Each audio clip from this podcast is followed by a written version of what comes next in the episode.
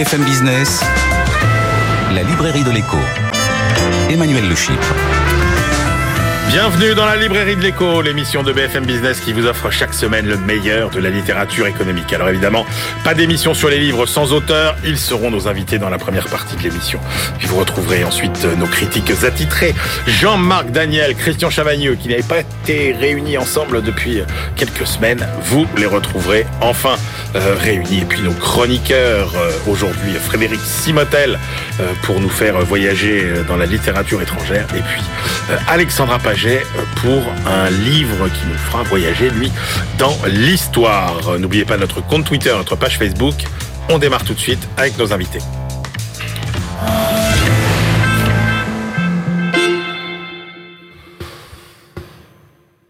Nous allons passer au crible aujourd'hui dans la librairie de l'écho les grands espoirs entretenus pour l'avenir de l'industrie française dans les 30 ans à venir. La relocalisation d'abord. Est-ce un objectif pertinent, réaliste? Quelle forme peut-elle prendre? Pour quelles activités? Réponse avec vous, Jérôme Cuny. Bonjour. Bonjour. Vous êtes chercheur, enseignant, consultant et vous publiez Relocaliser dans la collection Fake or Not chez euh, Tana Édition collection qu'on aime euh, beaucoup, euh, très bien, euh, très illustrée, très pédagogique et très efficace. Et puis la voiture électrique, enfin, est-elle l'avenir incontournable de notre industrie automobile ou bien vivons-nous la chronique d'une catastrophe annoncée? Réponse avec vous, François-Xavier Pietri. Bonjour. Bonjour Emmanuel. Vous êtes éditorialiste économique et vous publiez Voiture électrique. Ils sont devenus fous. Donc dans le titre, on a un peu la réponse à la question. C'est aux éditions de l'Observatoire. Je commence avec vous, euh, Jérôme Cuny. Euh, on, a l'air obsédé par cette idée de, relocaliser, euh, mais est-ce que l'idée s'impose tant que ça? Est-ce que c'est si important que ça de relocaliser?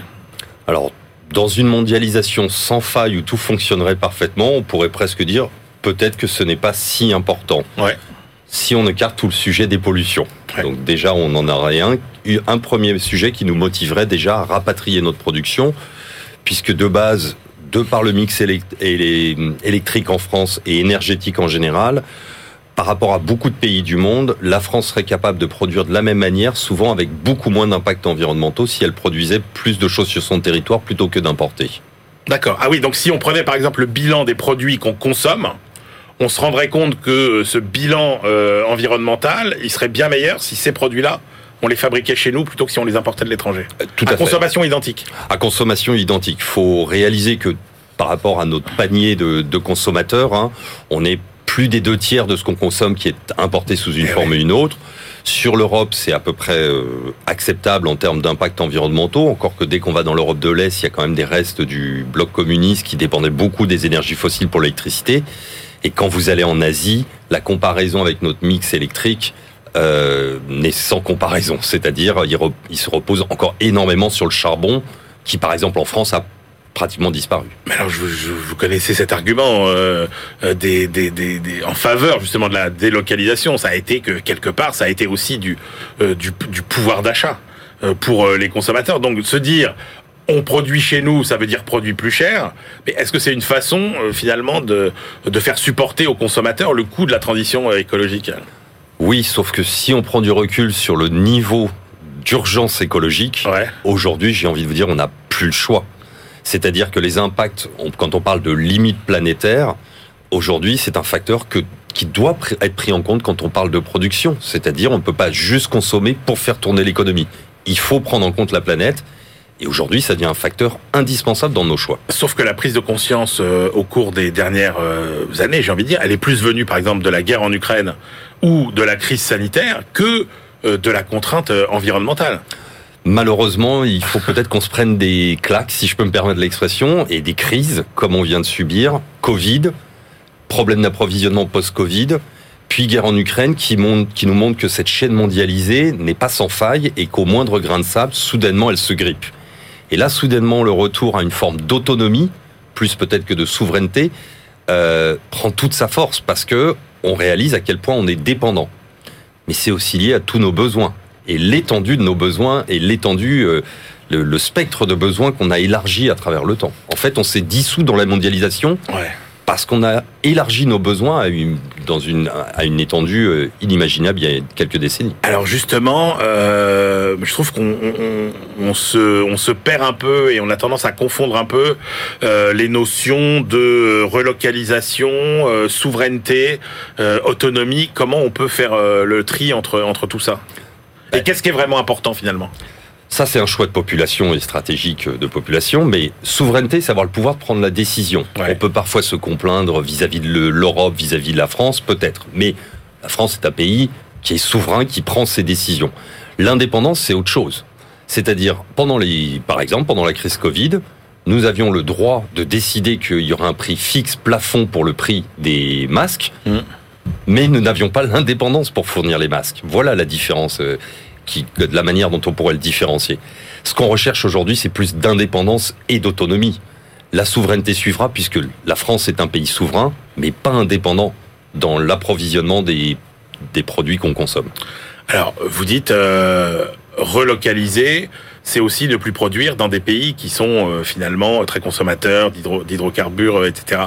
Mais quand même, vous, le dites bien vous-même, le défi finalement, si on relocalise, qui dit relocalisation, qui dit plus de production, forcément, ça veut dire plus de pollution chez nous. Oui, Donc on rapatrie aussi de la pollution. Complètement. Mais j'ai envie de vous dire, de la même manière que les crises nous ont un peu réveillés, peut-être que ramener la pollution sur notre territoire va nous rappeler un petit peu qu'il n'y a rien de magique. Les produits qui arrivent chez nous sont le, le- le résultat d'une chaîne de production et d'une chaîne de valeur qui a des impacts à tous les États. Mais ce que je dis toujours, c'est que relocaliser, je propose une sorte de nouvelle définition. C'est pas juste ramener les entreprises qui ont peut-être délocalisé, c'est remettre en place un tissu industriel de production mais pour répondre à des besoins qui vont être beaucoup plus sobres, hein, pour utiliser un mot qui, est, qui, est- qui a la tendance aujourd'hui, c'est-à-dire revenir à des besoins plus essentiels.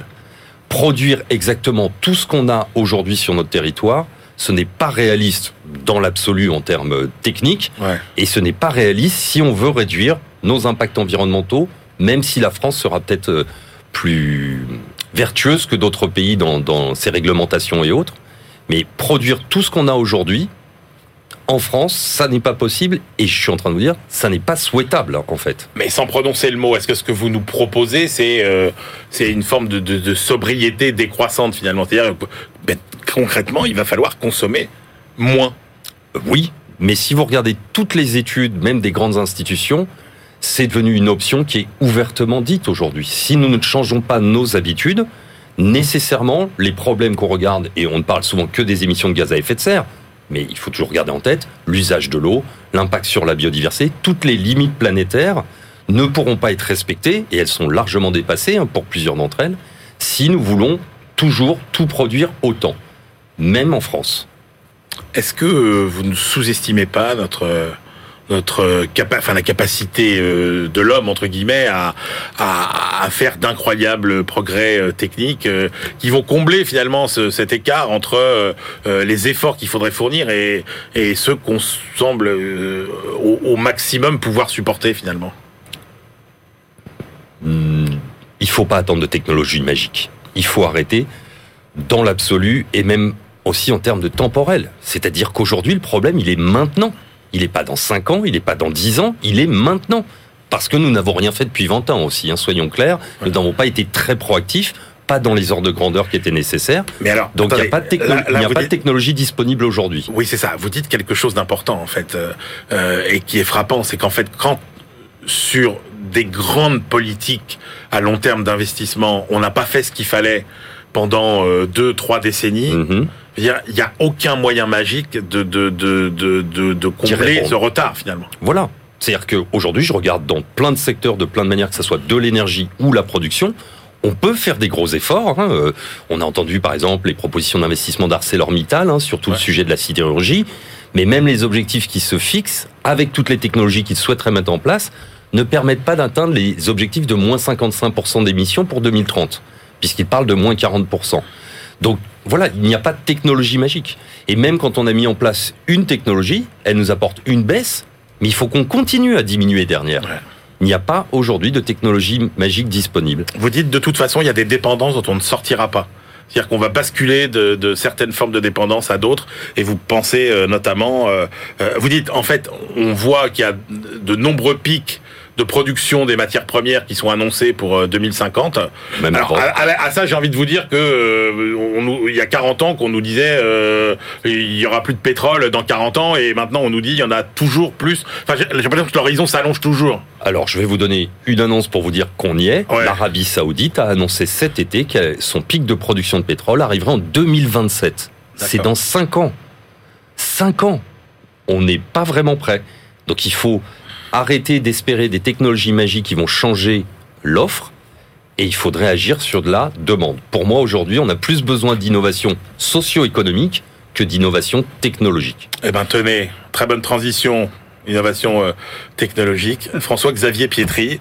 Alors vous, vous vous êtes penché sur le, le, le, dossier, mais alors tout au long de la chaîne, hein, sur euh, la euh, voiture électrique qui finalement nous est présentée comme l'alpha et l'oméga de notre avenir de, de, mobilité presque, enfin en ce qui concerne la voiture. Alors déjà, ce qui est intéressant, c'est de revenir sur la façon dont a été prise la décision en Europe de dire en 2035 plus de moteurs thermiques euh, c'est une décision qui est tout sauf économique, on est d'accord? Ah, C'est une décision euh, purement politique et c'est une décision euh, assez folle parce qu'elle est totalement arbitraire. C'est-à-dire que ce qui est frappant dans cette décision, c'est qu'on a consacré la voiture électrique comme l'alpha et l'oméga de, du zéro émission sans vraiment se rendre compte de ce qu'il y avait autour, avant, pendant, après. Cette décision, elle est purement politique parce que ça, rejoint d'ailleurs ce que vous disiez tout à l'heure, un instant. C'est-à-dire que on, ignore du coup ce qui se passe ailleurs. C'est assez euh, frappant. Euh, euh, la voiture électrique, effectivement, quand vous la voyez rouler sur vos portes, euh, à vos portes, elle n'émet pratiquement pas de CO2, encore que.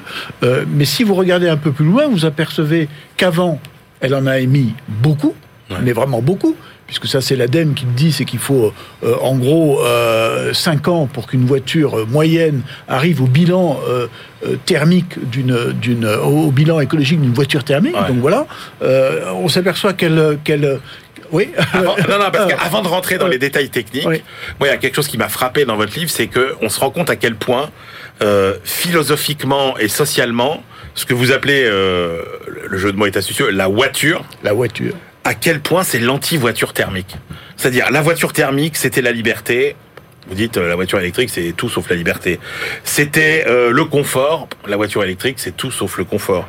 Euh, C'était la voiture thermique, la démocratisation. Là, on fabrique euh, euh, des clivages riches contre pauvres. On fabrique, on fabrique des clivages citadins contre contre campagnards. Alors que justement, la voiture thermique, c'était la voiture de, de, de de la démocratisation. C'est incroyable à quel point ça va être compliqué même de faire comprendre ça et de faire accepter ça. C'est un changement. Un c'est un changement euh, radical de modèle de mobilité qui est euh, imposé. C'est ça qui est, euh, impressionnant dans cette décision, c'est que ce changement, il est imposé. Effectivement, la voiture avant c'était la liberté. La voiture électrique, c'est la contrainte. C'est-à-dire que vous ne pouvez plus demain envisager un, voyage sans calculer à l'avance à quel moment vous allez faire votre charge, où, quand, comment. vous devez décrypter l'intégralité de votre voyage. Donc c'est un instrument qui là-dessus euh, est extrêmement pénalisant. C'est un instrument qui également oppose les riches aux pauvres. Moi, je trouve ça assez incroyable.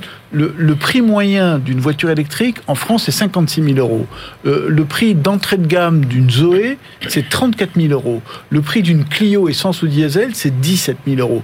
Donc, on est en train de dire aux Français, pour rouler euh, vertueux, il va falloir avoir, euh, comment dire, un portefeuille, si possible, le, plus épais possible. C'est-à-dire que la vertu, avant le luxe, bon, la voiture chère, c'était, on prend une voiture puissante, on prend une voiture qui a des options de tous les côtés, on prend une marque, on prend, voilà. Aujourd'hui, le luxe, c'est le contraire, c'est-à-dire pour, pour être vertueux, il va falloir payer cher. Pour avoir plus d'autonomie, il va falloir payer cher. On arrive même à des, à des euh, choses qui sont complètement sidérantes, qui est que, par exemple, le plein d'une Porsche Taycan euh, sur, sur l'autoroute, ça coûte plus cher que le plein d'une Zoé. Euh, moins cher que le plein Zoé, pardon. Ça coûte moins cher que le plein Zoé. C'est complètement délirant. C'est-à-dire qu'on renverse complètement les choses, quoi. Donc, je trouve que là-dessus, il y a une décision qui est euh, brutale, qui est extrêmement intense dans ce qu'elle signifie, dans ce qu'elle porte en termes de changement sociétal, en termes de changement social, sans qu'on en ait à mon avis, mesurer vraiment les conséquences. Alors, il y a derrière quand même euh, la promesse du bilan environnemental. Et là, vous dites, euh, bah, le problème, c'est que le vrai bilan environnemental euh, de la voiture euh, électrique, il est toujours présenté de façon tronquée finalement. Il est tronqué parce qu'effectivement, on nous dit que la voiture électrique, c'est zéro émission de CO2. Donc déjà, en tant que telle, c'est faux puisqu'elle en émet par elle-même. Ne serait-ce qu'en roulant, on émet de... L'usure des pneus, c'est déjà de l'émission. Oui, puis on a vu les histoires de particules. Enfin, après, tout ce qui est non CO2, euh, vu que c'est des voitures plus lourdes, avec euh, les pneus, les freins, etc., ça on, pollue aussi. On oublie ce qui se passe en amont. Euh, pour produire une voiture électrique, quand elle sort de l'usine, elle a un déficit écologique considérable par rapport à un véhicule thermique. il, a, il a fallu, pour la construire, c'est simple, hein, construire une voiture électrique, c'est d'abord construire une batterie. Le reste, c'est enfantin, j'allais dire. Il n'y a pas de, comment dire, d'avancée technologique hein, dans la voiture électrique, au contraire. Mais la construction de la batterie, c'est euh, de l'exploitation euh, de, mines de cobalt. On l'évoquait tout à l'heure, dans des pays où on se soucie assez peu de, l'empreinte écologique, pardon, mais euh, franchement, en République démocratique du Congo, quand on voit les, conditions dans lesquelles sont exploités le cobalt, ça fait quand même un peu peur. Le lithium, on s'aperçoit qu'on est en train d'assécher des régions entières en Amérique latine, au Chili, en Argentine, au Bolivie, là où il y a l'or blanc du lithium, mais ce sont pour, produire une tonne de lithium, il faut un million de litres d'eau aujourd'hui dans ces pays-là. Donc l'impact écologique, euh, il est considérable. Et puis à côté de ça, ça c'est pour la production de la voiture. Ensuite, vous avez effectivement euh, l'utilisation au quotidien. Vous le faites votre plein à quoi? Euh, on parlait tout à l'heure de, de, la Chine. Ben, quand on importe les batteries chinoises, les batteries chinoises, je peux vous dire qu'elles sont, euh, elles n'ont pas un très bon euh, bilan écologique. Mais quand on fait va faire le plein en Pologne, aujourd'hui le mix, le mix énergétique de la Pologne, c'est 70% du charbon. On va donc faire le plein de sa voiture électrique au charbon. En France, on est à, à 50% nucléaire, 60% nucléaire. On a fortement baissé, mais on a quand même un mix énergétique qui n'est pas faramineux. Et dernier sujet, qu'on oublie complètement, ça va être la, dernière partie qui est celle du recyclage. 7 millions de batteries à recycler en 2030, 2035. 7 millions de batteries, je peux vous dire que le recyclage d'une batterie, c'est pas un moteur. Un moteur, vous faites fondre, vous faites un bloc d'acier, c'est terminé. Là, il faut euh, démonter la batterie, isoler les composants, euh, tout euh, cataloguer, etc. Et puis après, il va falloir enfouir les restes. Je peux vous dire que tous ces, ces sujets-là, on les a complètement ignorés et on a recentré le sujet sur, en gros, je prends ma bagnole et je n'émets pas de CO2. Alors, quand on faisait, quand on disait la voiture électrique, c'est l'anti-voiture euh, thermique pour des raisons philosophiques, ça l'est aussi pour des raisons économiques. Parce que la voiture thermique avait un effet d'entraînement sur l'économie. Euh, il y avait toute une filière derrière. Il y avait euh, les concessionnaires, les garagistes.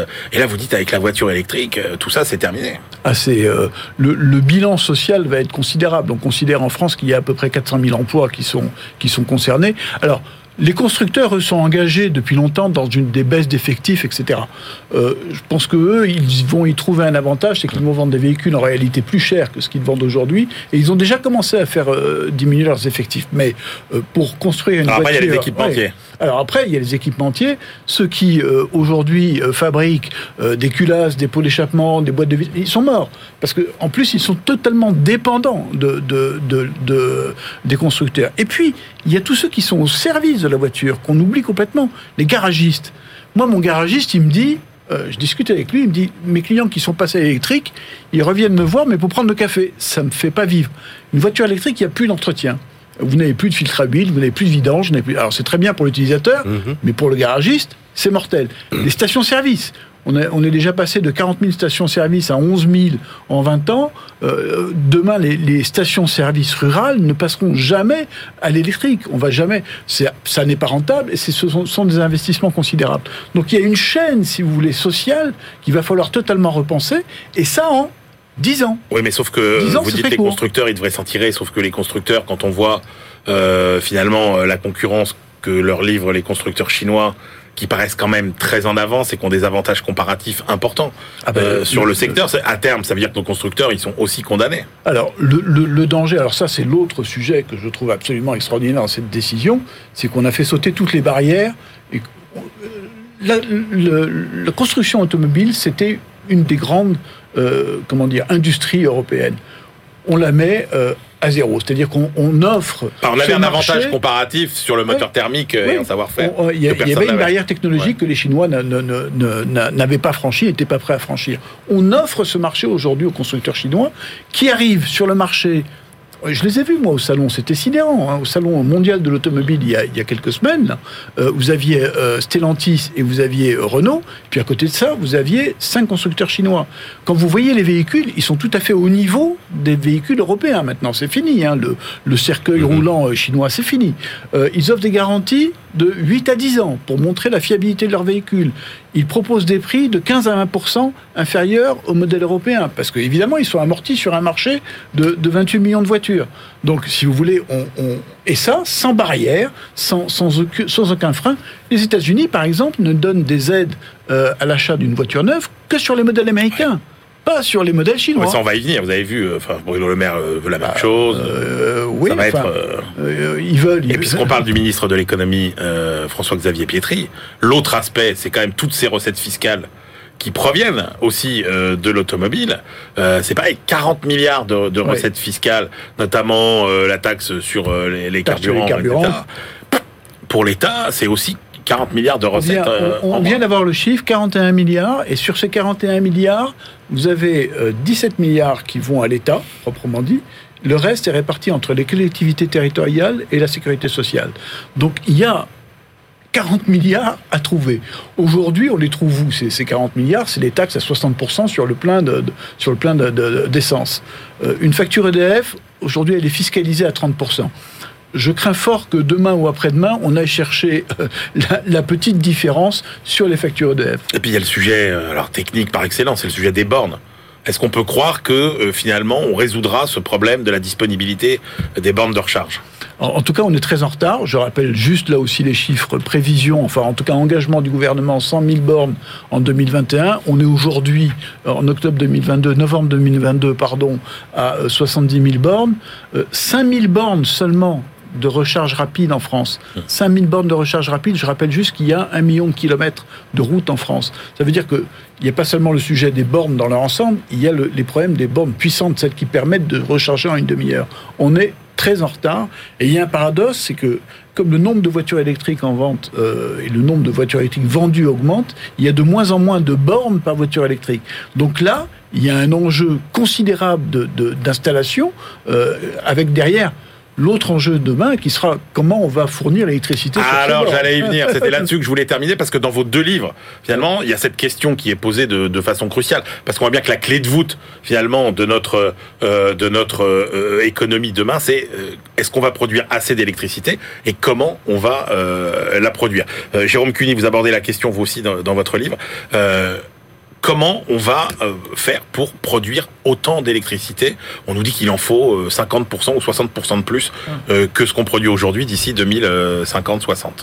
Alors, je suis je vais pas me présenter comme spécialiste de l'énergie, mais vous l'avez très bien dit, c'est que ça va partir quand même de la demande. Moi, les débats sur nucléaire, énergie renouvelable, je dis, mais commençons par décider quels sont les objectifs. RTE a sorti un rapport où il montre clairement moins 40% d'énergie totale. Par contre, oui, la part de l'électrique vient remplacer toute la part des énergies fossiles, principalement, entre autres, essence, etc. Donc, oui, on n'échappera pas à réfléchir à ce sujet d'énergie euh, renouvelable versus nucléaire. Le débat est en cours. Sur le court terme, on a une réponse simple. Une centrale nucléaire, de façon optimiste, entre 7 et 10, 11 ans pour la construire. Sur le court terme, notre mix électrique va mmh. d'abord s'enrichir de renouvelables, c'est sûr. Après, est-ce qu'on doit mettre du nucléaire? Bon, le débat est encore en cours. Mais moi, je n'arrête pas de dire, réfléchissons à la demande pour être bien sûr du volume, parce qu'on a, je sais pas si vous vous rappelez, dans les années 60-70, on a construit le parc nucléaire, et après, on a créé de la demande avec les chauffages électriques, par exemple. Donc, hésitons de refaire peut-être la même chose. Mais ce changement de culture, il est intéressant parce qu'on recevait aussi euh, euh, d'autres auteurs dans la librairie de l'écho qui mettent l'accent sur ce point. C'est que, en fait, pendant longtemps, euh, on a pensé que la compétitivité, c'était notre capacité à exporter. Et en fait, de plus en plus, on va découvrir que notre compétitivité, c'est notre capacité à acheter aussi et, à être autonome. Et à être et à être autonome. Et moins un peu dubitatif là-dessus.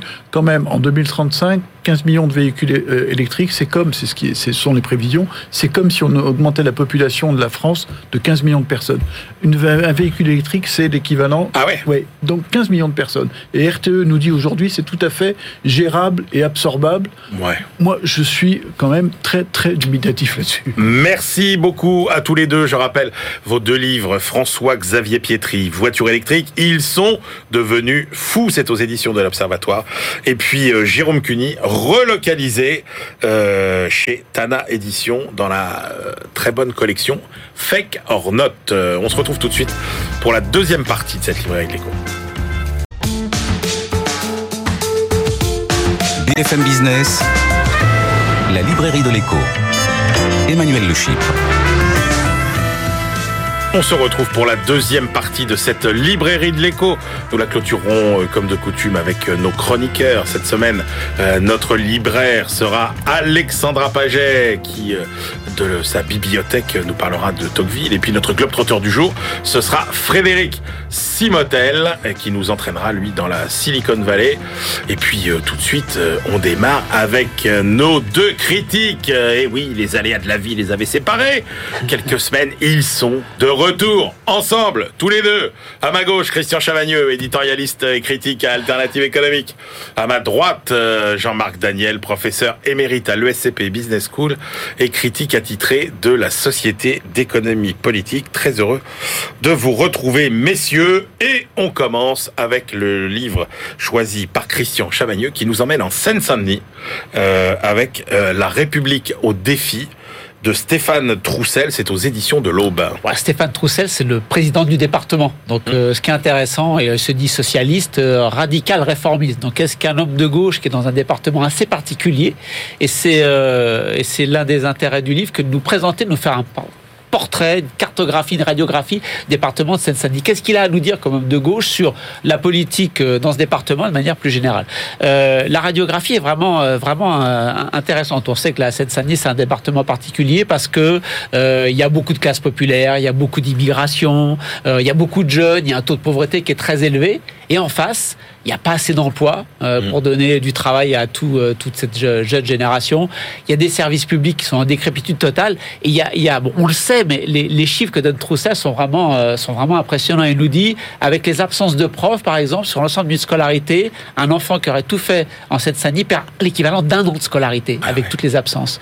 Euh, on nous dit, c'est un désert médical. Alors, on, on, emploie souvent cette expression, ouais. cette région, ce département. Dé... Mmh. Concrètement, ça veut dire quoi? Concrètement, ça veut dire quoi? Nous dit Troussel, au moment où il y a la pandémie, euh, le département ne reçoit pas assez de vaccins pour la grosse démographie du département. Il va voir le gouvernement en disant j'ai besoin de plus de vaccins. Le gouvernement dit pas de souci, voilà plus de vaccins. Et pourtant, le département reste très en retard sur la vaccination. Il y a tous les vaccins qu'il faut. Pourquoi? Bah, Tout simplement qu'on n'avait pas de médecin référent, vous ne savez pas trop comment faire. Quand vous avez une bonne partie de la population qui n'est pas à l'aise avec le numérique, vous ne savez pas comment faire. Toutes les doses ont été utilisées, mais par les Parisiens et les gens des autres départements, en fait. Autre exemple, il y a une vingtaine d'années, il y avait 100 caisses de sécu un petit peu partout dans le département quand vous avez un problème. D'ailleurs, ouais. il en reste 14. Et pour les publics défavorisés, euh, quand vous coupez ça, euh, vous, vous, coupez l'accès aux soins quelque part. Y a la possibilité de toucher un petit peu d'argent pour vous soigner. Voilà des exemples extrêmement concrets de ce qui se passe dans le département. Alors, vous direz peut-être que Uber euh, va solutionner ça puisque vous avez plein de gens euh, du 93 ouais. qui euh, et dit non ce qu'il qu voit Troussel lui c'est beaucoup d'entrepreneuriat social beaucoup d'entreprises qui se créent autour des questions sociales au cours des questions autour des questions environnementales. L'écologie pour lui euh, voilà c'est quelque chose qui doit être organisé bien au-delà du département bien au-dessus du département. Ça va être une planification plutôt générale étatique et il veut pas qu'on passe de la voiture à la voiture électrique. Il veut qu'on sorte du tout voiture voilà ça c'est pour avoir aussi un petit peu les, les engagements du, du personnage. Euh, il ne lui paraît pas que euh, s'il y a une prochaine crise sociale, ça viendra des questions écologiques, mais plutôt des questions de logement. Statistique encore assez impressionnante, 66%, les deux tiers des logements qui sont construits en Seine-Saint-Denis, qui ont été construits en Seine-Saint-Denis, datent d'avant le moment où on a commencé à mettre des normes un peu de qualité, environnementale, phonique, etc. Le vrai problème, et la prochaine crise sociale pour lui qu'il qui, qui voit naître, c'est sur la mauvaise qualité du logement. Il faut absolument faire quelque chose. Bon, est-ce que, euh, pour finir, est-ce qu'il est pessimiste par rapport à son département? Bien évidemment non. Donc, président du conseil départemental est obligé de dire qu'il est plutôt optimiste. Il y a des raisons quand même. Il voit les Parisiens partir parce que c'est trop cher de vivre à Paris. Et s'ils partent vont en province, une partie viennent aussi en Seine-Saint-Denis. Les prix de l'immobilier sont quand même plus bas. il y a une grosse disponibilité de bureaux, donc les entreprises arrivent aussi. Il y a euh, le Grand Paris, il dit ça rattrape juste le sous-investissement qu'on n'a pas eu pendant des décennies. C'est pas plus, mais c'est déjà ça. Et les JO, euh, qui ont n'apportent pas de trucs supplémentaires, mais accélèrent des dossiers qui traînaient un peu. Donc voilà, un département très particulier, mais quand même un peu prometteur. Jean-Marc Daniel, ce périple en Seine-Saint-Denis. Euh, ce qui est de dommage, c'est que Christian nous a pas dit que ça, c'est 10% du livre. 90% du livre, c'est, il nous raconte, alors, très politiquement correct. Hein. Ce sont, c'est sa mère, sa grand-mère, sa marraine qui l'ont introduit en politique. Les hommes ont complètement, complètement disparu. Ensuite, c'est le, discours du Parti socialiste à 1,75% des voix au présidentiel. Donc, une espèce de discours euh, assez convenu euh, sur euh, l'écologie, sur la fracture sociale. Enfin, je comprends pourquoi les socialistes sont en train de disparaître. Cette espèce de, de, de, de discours sans imagination, cette espèce de routine intellectuelle d'une médiocrité affligeante occupe 90% du livre. Effectivement, il y a 10% sur la Seine-Saint-Denis. Et là, je trouve c'est d'abord assez attachant parce que le personnage défend son département. Il dit je suis le département le plus pauvre probablement même de France, dans la région qui est la plus riche, probablement même d'Europe. Et donc il y a, mais la seule réponse qu'il a apportée, c'est il faut davantage de crédit. À un moment donné, quand euh, on lui dit effectivement les, les profs sont pas là, il y a aussi un passage sur le tribunal qui est à Bobigny et, le, journaliste, enfin le, qui l'interroge, l'éditorialiste qui l'interroge, lui dit mais euh, Bobigny, il dit non, le, problème à Bobigny, c'est que les magistrats restent pas plus de 3-4 ans. Alors, euh, l'intervieweur, le journaliste, lui dit et, et, pourquoi? Et il n'y a pas de réponse à ça. Pourquoi? Parce que pendant quelqu'un qui sort du tribunal de Bobigny est obligé d'être accompagné par une garde rapprochée pour éviter de se faire lyncher par la population. Il y a toute une vision de ce qu'est la Seine-Saint-Denis, à mon avis, qui est absente. Et donc, il identifie les problèmes. Il pense que la solution, c'est de remettre de l'argent. Et je pense que c'est beaucoup plus complexe. Voilà ce que disait Christian, euh, et, qui met sans doute le doigt sur un problème qu'on a déjà évoqué, c'est que euh, finalement c'est dans les régions qui vont le plus mal qu'on met le moins de moyens, qu'on met euh, les policiers les moins expérimentés, qu'on met les enseignants les moins expérimentés, alors qu'il faudrait faire exactement le contraire. Oui, sauf que les enseignants en question, les magistrats, il le dit bien, tout le monde s'en va. les 90% qui restent sont pas pathétiques, sont antilibérales. C'est d'où cette, cette oui, force. Mais oui, oui. Cette force n'exprime pas par Jean-Marc C'est ah, c'est ça qui l'agace. C'est sur l'idéologie. C'est ça qui l'agace. Allez, oui, oui, j'attribue. Oui, oui, pathétique car antilibéral, oui. Bah voilà, bah là c'est signé euh, pas signé le, euh, le, pathétique Jean-Marc Daniel. Jean-Marc Danielax. bon, Jean-Marc, votre choix. Alors, on change d'univers euh, avec le livre de Charlène Biondi euh, aux éditions euh, Bouquin, euh, Décodé. D trait d'union codé. Oui, absolument. Alors que c'est, vous savez, la collection bouquins traditionnellement, c'était des, des vieux textes qui étaient dans des gros livres qu'on mettait. Et là, ils sont un peu train. Ah oui, exactement. Ils sont en train de s'engager dans la, la publication d'essais. Et là, c'est la, la, thèse de doctorat de cette jeune femme, de Charlène Biondi, qui a été réaménagée, réécrite, et elle s'intéresse à la, à la technologie, au numérique, sur un texte qu'elle qualifie de technopoétique. Alors, euh, c'est quoi? C'est que elle raconte effectivement les enjeux au travers de certains personnages. Donc, un nommé Stuart Brand, sur lequel je crois euh, nous allons nous aurons l'occasion de revenir. Frédéric tout à l'heure nous en fera le, le, portrait plus précis à travers un livre. Donc, euh, c'est un personnage. Voilà, c'est un personnage clé de la Silicon Valley, et elle met en regard Leibniz en tant que philosophe, philosophe à la fois de l'optimisme mais aussi de la solitude, etc. Et elle dit, il faut vraiment comprendre ce qu'est les nouvelles technologies. Elle, euh, à l'aune de cette pensée, il y a une philosophie derrière tout ça. Et elle dit, en fait, cette philosophie qui se voulait libératrice est en train de se heurter à des mécanismes qui sont des mécanismes où c'est la démocratie elle-même qui est en danger. Elle prend un exemple que j'ai trouvé frappant. C'est, elle dit, vous savez pas où est Vélès? Alors, je ne savais pas où était Vélès. Vélès, c'est dans Macédoine. Et c'est un endroit où s'était installé tout un tas de, d'opérateurs informatiques, tout un tas de youtubeurs, tout un tas de personnages sur les, sur les réseaux sociaux qui envoyaient des messages sur la campagne électorale américaine. Et elle disait, ils ont été, donc dès que ça bougeait quelque part, ils faisaient la campagne de Trump, ils étaient payés 370 euh, dollars, 370 euros euh, quasiment pour, pour leur, leur prestation, et ils étaient en capacité de manipuler en fait, d'une certaine façon, le résultat d'un certain nombre d'élections. Et elle dit, il y a donc une société qui est une société qui a une philosophie qui est une philosophie de la libération et qui est en train de déboucher sur une pratique de la manipulation. Et la conclusion qu'elle dit, c'est qu'il va falloir réinventer une forme de rapport démocratique à la, au numérique, mais que jusqu'à présent, tout ce qu'on raconte est quelque chose qui est à côté, soit c'est hyper enthousiaste, soit c'est hyper négatif, mais c'est à côté de véritablement l'enjeu qui est de trouver un mode de relation entre les individus au travers du numérique qui préserve la démocratie par-delà la manipulation. J'ai trouvé ce livre c'est quelquefois assez abscon, mais j'ai trouvé ce livre passionnant. Ah, j'ai hâte de savoir ce que Christian pense de ce livre. J'en ai aucune idée. oui, moi aussi. Des fois, ah, non, des fois, des fois on se dit, bon allez Christian, il doit penser. Alors là, oui, je, je suis absolument... Je, je, suis d'accord. Quand je l'ai lu, je me suis demandé que va dire Christian quand j'ai commencé, j'ai eu peur. Parce que le tout début, mais uniquement le tout début, c'est plein de banalités sur le numérique. Je me dis, oh là là là, on est mal parti. Puis finalement, euh, l'autrice rentre dans des sujets beaucoup plus intéressants. Sur la première moitié du livre, je parlerai après la deuxième moitié, mais sur la première moitié du livre, elle nous dit par exemple, regardez, l'univers numérique, c'est le fameux métavers.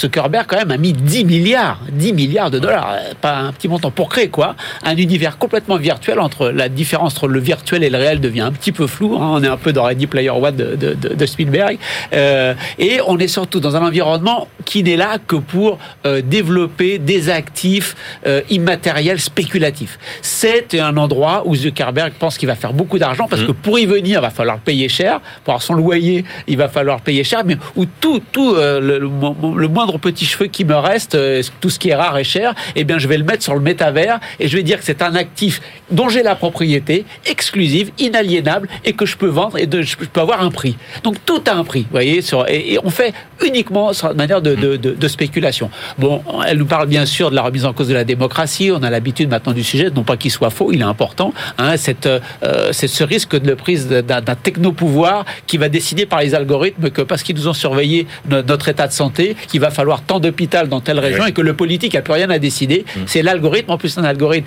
fait par des entreprises étrangères qui va décider. Donc, fin de la souveraineté politique. Bon, je ne sais pas si elle a raison, euh, si on ira jusque-là, mais la menace, eh bien là, les réseaux sociaux euh, qui ne gagnent de l'argent que par la viralité, la viralité qui, qui ne se fait que dans la provocation et non pas dans l'échange d'arguments rationnels. Tout ça, c'est la première moitié du livre, et on se dit, bon, c'est des sujets qui ont déjà été soulevés, mais c'est bien expliqué, c'est bien là. La deuxième moitié du livre, elle nous dit, mais tout ça, tout ça c'est très bien, mais ça va pas jusqu'au bout. Aller jusqu'au bout, ça veut dire que comprendre que le numérique nous met euh, dans notre relation à nous-mêmes, dans notre relation aux autres, notre relation à la société, notre relation au monde, dans ce qu'on pense qu'il est possible de faire dans le monde, dans, dans la logique du numérique, qui n'est pas la logique habituelle qu'on a suivie. Là, alors, je la suis, et là, quand j'ai, quand j'ai vu ça au début de la deuxième partie, je me dis, ça, super, elle va enfin expliquer ça. Sauf que j'ai pas la réponse. Et que c'est même un petit peu confus, parce qu'elle nous dit d'un côté, nous ne sommes pas des êtres seuls, individuels, rationnels, qui pensons dans notre coin, on est en relation avec le reste du monde. Il se trouve qu'aujourd'hui, la relation avec le reste du monde, c'est notre connexion aux réseaux sociaux, au numérique en général. En quoi ça change notre façon de voir les choses? Bah, je ne sais pas en fait. À la fin du livre, je ne sais pas. Et puis d'un autre côté, et puis, bon, avant, ça passait par le RTF, nos collègues de travail. Maintenant, ça passe par les réseaux sociaux. Ça a peut-être changé de support. Mais les influences qu'on a du reste du monde ont peut-être juste changé de support. Elle, elle nous dit ça change fondamentalement, mais j'ai pas compris en quoi ça changeait fondamentalement. Et de l'autre côté, elle nous dit oui, mais les réseaux sociaux et tout le numérique fait que euh, comme nous sommes toujours branchés sur les fluctuations de ce qui se passe dans le numérique, nous ne sommes plus des individus isolés. Mais justement, avant, elle a dit qu'on n'était pas des individus isolés parce qu'on était liés avec le reste. Donc voilà, j'ai trouvé la deuxième partie un peu confuse, même si le, la question qui était posée était intéressante. Eh ben, formidable. J'étais content. Il le recommande ou pas J'étais content de. J'étais content. Que... À moitié. À moitié. J'étais content de vous retrouver tous les deux en même temps. Ça fait plaisir. Allez, euh, c'est l'heure bah, de retrouver euh, nos chroniqueurs. Euh, c'est tout de suite Alexandra Paget, Tocqueville, le droit au travail. BFM Business, la librairie de l'écho. Les livres d'hier et de demain. Et on retrouve notre bibliothécaire du jour, euh, Alexandra Paget. Bonjour Alexandra. Bonjour Emmanuel. Alexandra, vous avez choisi de nous parler du droit au travail. C'est Alexis de Tocqueville qui a écrit un texte rentré dans l'histoire contre le droit au travail. Euh, dites-nous en plus. Alors, on s'arrête aujourd'hui euh, au 12 septembre 1848 parce que c'est ce jour-là euh, qu'Alexis de Tocqueville, qui était à ce moment-là député de la Manche, prononce un discours donc qui est resté fameux devant l'Assemblée constituante en réponse à une précédente intervention d'un député. Et ce parlementaire, lui, porte un amendement qui vise à inscrire le droit au travail, non pas du travail, dans la Constitution. Réédité par les belles lettres en 2015, ce texte est l'un des piliers euh, de la réflexion sur la notion de travail, euh, vu comme un droit ou comme une liberté fondamentale. Cette intervention aurait sa place dans les débats de notre actuelle Assemblée, Emmanuel.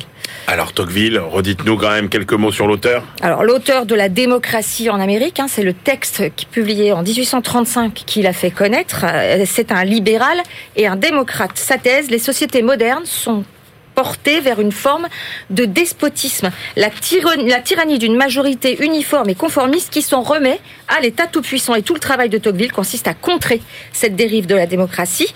Les remèdes qu'il propose, la décentralisation, l'indépendance du pouvoir judiciaire, la défense de la liberté de la presse, le respect des croyances, infiniment modernes. Alexandra, la question à laquelle euh, s'attaque Tocqueville, c'est le travail peut-il faire l'objet d'un droit? Et alors la réponse de Tocqueville est non mais 100 fois non, hein, vous l'aurez deviné, et Tocqueville, le libéral, euh, s'oppose radicalement au socialiste Ledru-Rollin, qui soutient cet amendement mmh. à ce moment-là.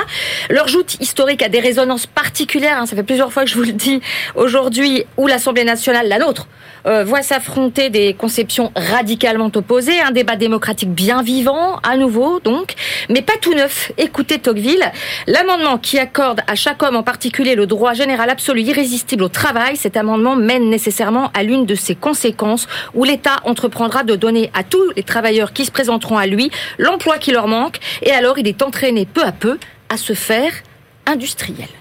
Et la conclusion de Tocqueville, donc Alexandra? Le trait qui caractérise les socialistes de toutes les couleurs, de toutes les écoles, c'est une défiance profonde de la liberté, un profond mépris pour l'individu pris en lui-même.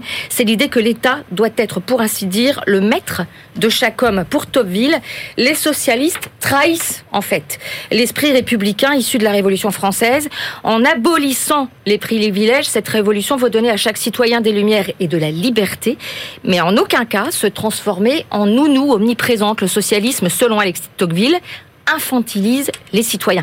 Il recommande que l'État se cantonne à veiller à ce que tous les ouvriers qui se présentent pour chercher du travail en trouvent toujours chez les particuliers. Autrement dit, il préconise la régulation par le marché donc et de laisser les acteurs libres de passer le contrat qui leur convient. Une leçon de responsabilité individuelle qui a visiblement, visiblement trouvé un écho chez l'actuel président de la République, Emmanuel Macron, qui classe par exemple le libéralisme parmi les valeurs de gauche, je le cite, et juge que l'État a sa place mais en a trop pris.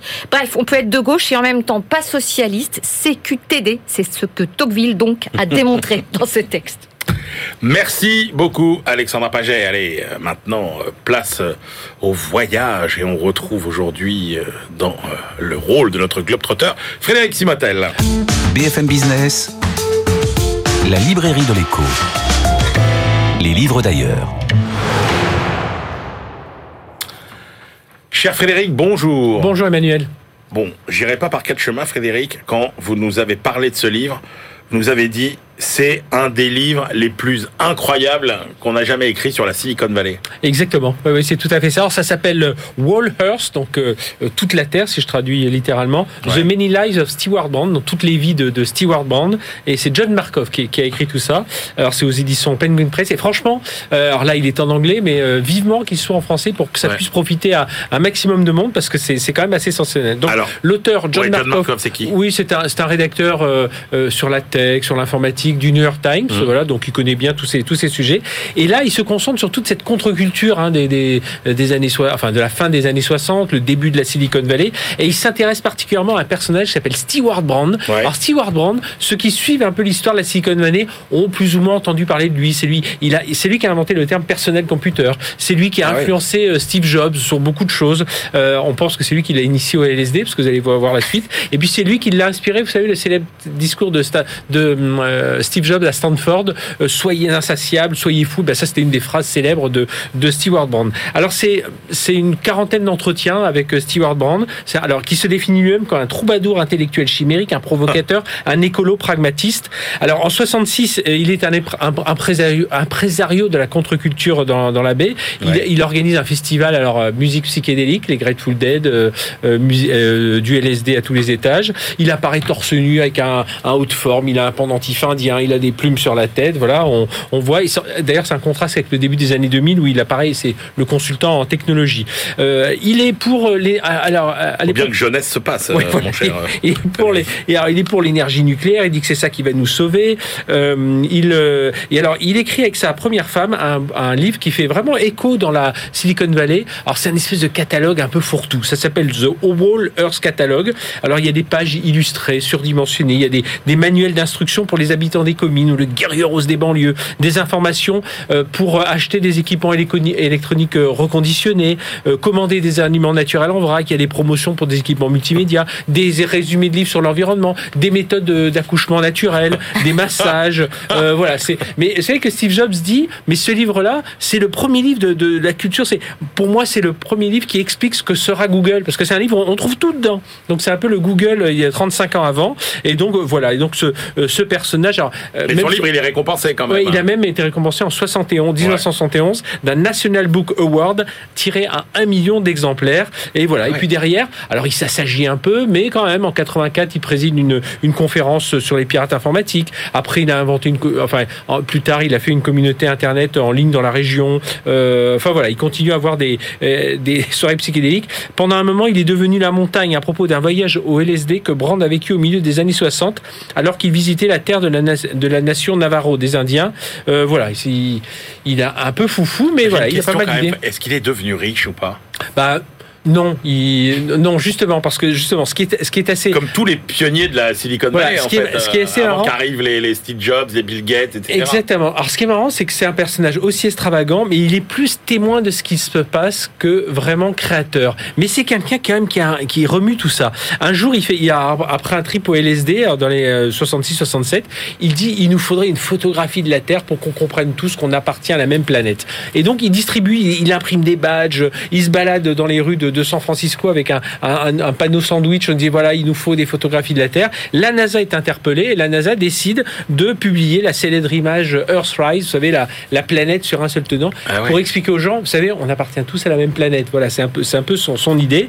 Et alors, selon Markov, il, aurait provoqué un changement sismique. Hein. tout le monde se serait mis à, à penser que le, la, Terre entière, bon, on appartient tous à, une même planète. Bon, en fait, il y a d'autres, euh, d'autres écrivains euh, qui sont assez influents sur ce domaine. Mais voilà, c'est tout ça. Et Markov, à travers ses entretiens, bah, il raconte 40 ans de création de la Silicon Valley à travers un peu ce, ce, ce gars-là, euh, le début un peu psychédélique et puis la suite un peu. Est-ce qu'il a beaucoup changé euh, au cours du temps?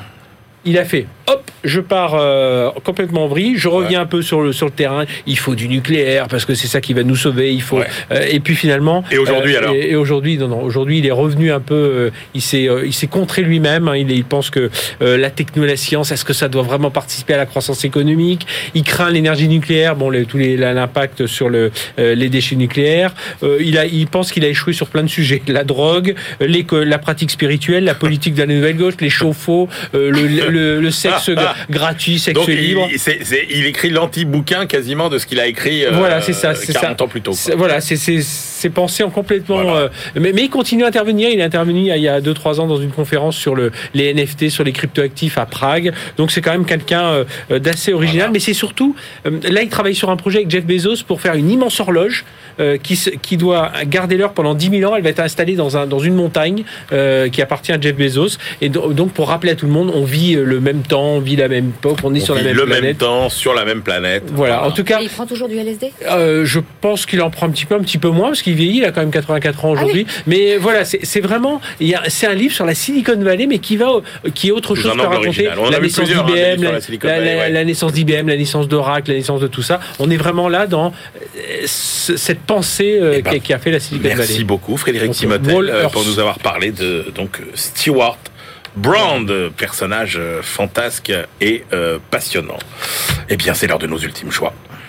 BFM Business, la librairie de l'écho. Les livres de la dernière minute. Allez, Jean-Marc Daniel, quelle est votre ultime sélection pour aujourd'hui? Eh bien, je reste dans le numérique, cette fois-ci. Il est déchaîné, Jean-Marc Daniel. Ça y est, il a basculé dans un autre monde. Alors, cette fois-ci, c'est le Bitcoin. Donc, un livre qui s'appelle Bitcoin et crypto-monnaie facile par Claire Balva et Alexandre Stachenko. J'espère que je n'écorche pas son nom aux éditions First, qui est un livre. Alors, c'est un livre très descriptif qui vous apprend comment d'abord ça fonctionne, quels sont les enjeux, quelles étaient les motivations des gens qui ont créé la, la blockchain, le Bitcoin en 2008 et puis quels sont les avantages et les risques à s'engager dans cette aventure de l'achat de, de, crypto-monnaies?